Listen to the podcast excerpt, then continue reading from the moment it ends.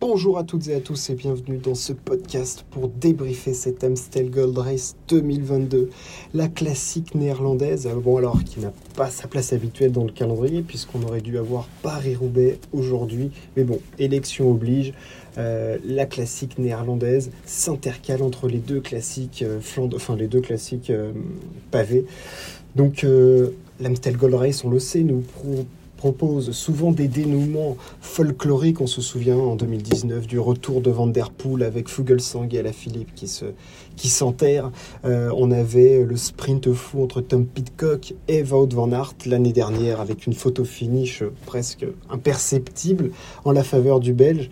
Donc bon, cette classique nous propose souvent des scénarios fous et cette année, allons-nous avoir encore euh, un scénario euh, complètement improbable, euh, on avait quand même des favoris qui pouvaient nous proposer euh, ce, type de, dénouement, à savoir un, Van Der Poel, un Tom Pitcock, euh, un Stephen Kung, du Casper Asgreen, du Katkowski, Benoît Cosnefroy, enfin bref, Tige Benout. Donc on avait quand même des gros coursiers, on avait même Mark Hirschi, enfin bref, il y avait quand même du beau monde dans cette, dans cette Amstel.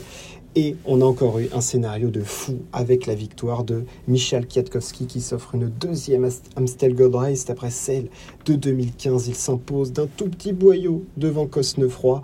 Euh, Tige Benoît prend la troisième place et Van Der Poel la quatrième.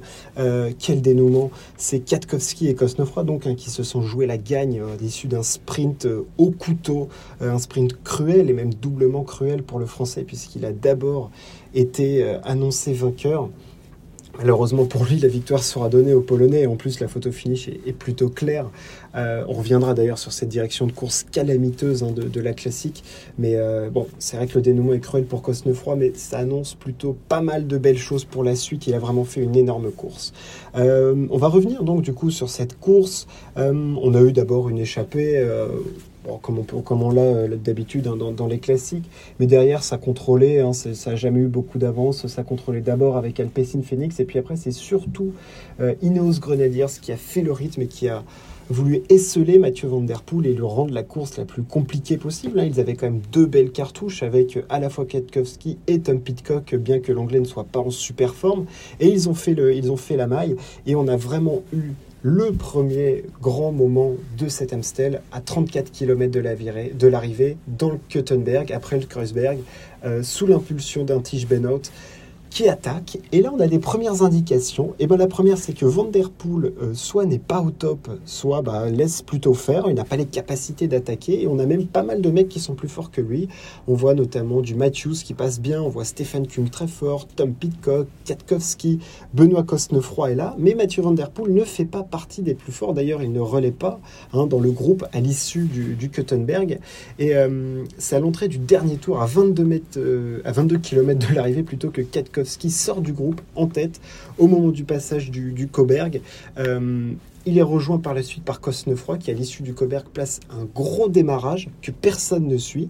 Et les deux commencent à créer un petit écart et surtout, ils vont le maintenir. Euh, bah, parce qu'ils s'entendent bien et que derrière, alors oui, ça collabore, mais on est surtout gêné par la présence de Tom Pitcock, qui, on le sait, est très euh, performant dans les sprints, mais surtout vient casser les relais, vient casser du rythme. Et c'est euh, là-dessus que, en fait, ça va jouer, parce que oui, on va se passer les relais, mais il y a quand même l'ombre de Tom Pitcock qui, lui, n'a absolument pas à collaborer dans cette échappée, vu qu'il a euh, devant Kwiatkowski avec Benoît Cosnefroy et que, et que Kiatko a toutes ses chances dans un sprint. À deux, on le sait, il a déjà gagné des classiques, il a gagné Milan-San Reno face à Peter Sagan, il a déjà gagné l'Amstel. Enfin, je il a un palmarès quand même assez solide, le, le Polonais, donc c'est un client sur un sprint. Et donc, on arrive euh, avec ces, deux mecs-là qui sont devant et on se dit qu'en fait, ça va jamais rentrer parce qu'ils ont jusqu'à 27 secondes d'avance. Ça redescend à 19 à un petit moment. Mais il n'y a, y a, pas, il y a un moment, il y a des petites attaques, une de Casper Asgreen, alors à un moment, à un autre moment, il y a une grosse attaque de Vanderpool où on reprend 7-8 euh, secondes, mais derrière, ça suit pas, en fait, il n'y a pas un mec qui a la puissance et qui a le, les jambes en fait pour faire le jump et rentrer sur ces deux qui, s'entendent très bien et qui vont donc se disputer le sprint. Et c'est un sprint qui est d'abord lancé par Cosnefroy.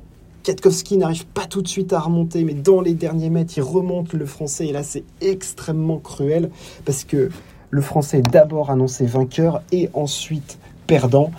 c'est déjà arrivé sur des courses et c'est franchement scandaleux parce que les mecs ils s'écharpent pendant 6 heures. C'est la course d'une vie de gagner une classique comme l'Amstel et tu peux pas euh, lancer des espoirs comme ça, enfin je veux dire, et puis c'est absolument pas professionnel, enfin tu peux pas euh, annoncer quelqu'un vainqueur et après dire non, enfin je veux dire, ça n'existe pas, ça n'existe dans aucun sport et ça ne devrait strictement jamais arriver et encore moins sur des courses World Tour du niveau de, de l'Amstel, euh, sachant qu'on a déjà eu des soucis de photo finish avec cette course-là en particulier, donc une année d'accord, deux années de suite, je veux dire, au bout d'un moment, tu passes pour, vous passez pour des clampins, les mecs, quoi. Donc, c'est pas très sérieux. Et, et, on avait donc cette victoire de Kwiatkowski bravo aux Polonais. Mais voilà, on connaît Katko, je vais pas m'étaler dessus, il est extrêmement performant dans les classiques, il est toujours placé, c'est un roublard, il sent bien les coups, c'est un super coursier. Euh, bref, il est, il est costaud le Polonais, mais j'ai plutôt envie de parler de Benoît Cosnefroy, que j'ai trouvé hyper intelligent. Il a déjà Aujourd'hui, il avait déjà les jambes. Alors oui, c'est clair que c'est plus simple de réussir une course quand tu as les bonnes jambes. Mais il a vraiment des jambes de feu parce que l'attaque qu'il met après le Coberg, elle est monstrueuse et il n'y a personne qui peut le suivre. Il n'y a personne qui le suit. Euh, et, franchement, ça, je m'y attendais pas parce que je m'attendais à voir peut-être une attaque d'un Vanderpool, même si je le voyais pas très fort, ou peut-être d'un Asgring ou d'un Kung. Stéphane Kung, on n'en parle pas, mais alors lui, il a des problèmes tactiques, hein, contrairement à, Kiatko. Euh, mais euh, franchement, Benoît Cosnefroy m'a fait extrêmement plaisir sur cette course parce que la puissance qu'il a dégagée, ça, n'annonce que du bon pour le reste des, des, Ardennaises. Hein. Franchement, euh, tu le vois, est-ce que sur un mur de 8, il peut faire mal? Est-ce que sur un liège, ça, peut faire, ça peut être très très costaud, un Benoît Cosnefroy à ce niveau-là? Parce que franchement, quand il a placé son démarrage, putain, mais il n'y a personne qui l'a suivi. Hein personne n'a réussi à prendre sa roue. Et ça, franchement, c'est le genre de choses que je pensais pas voir arriver quand tu as derrière du, du Asgreen, du Vanderpool, du, du Matthews, du Kung. Et c'est lui qui les sort tous de la roue. et en ce moment, sur les classiques, les Français, c'est costaud. Hein. On se souvient de Valentin Madoise qui a été monstrueux autour des Flandres. Là, on a un, Benoît Cosnefroy qui, d'AG2R Citroën qui, roule, qui roule le feu.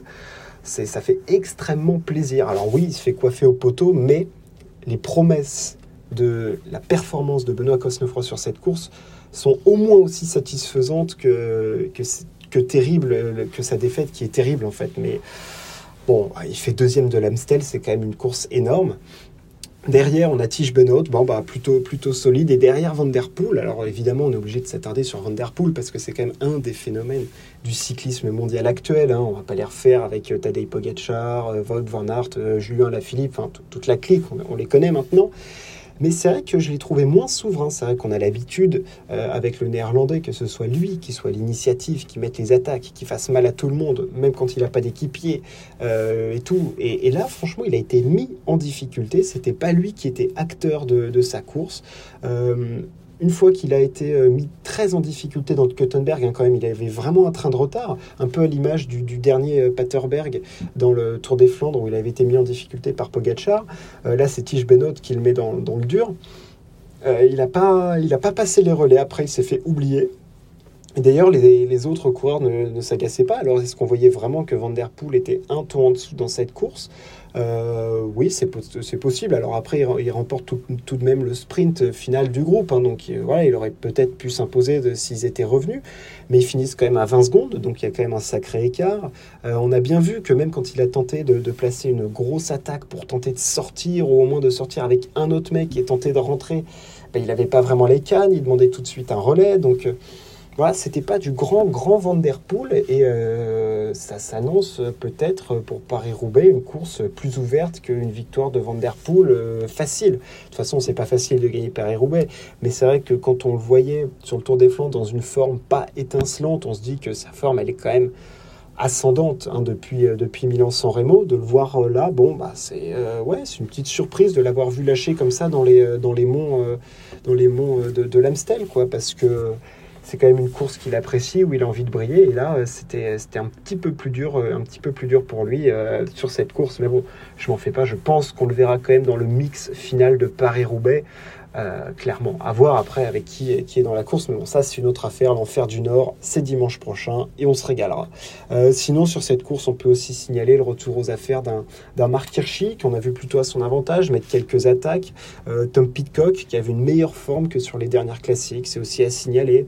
Matej Moric, lui, par contre, a connu une course beaucoup plus compliquée, le, vainqueur de Milan-San Remo, puisqu'il avait été lâché bien plus tôt. Il a fini à, à 1 minute 42 dans un groupe avec Madouas, Valgren, Jacob Fulsang. Donc euh, voilà, ça c'était pour les autres coureurs. Voilà pour le débrief de cette course. Euh, j'espère que ça vous a plu. Euh, si vous, aimez ce podcast, n'hésitez pas à le partager et à vous abonner. On se retrouve très prochainement. Ciao, à plus.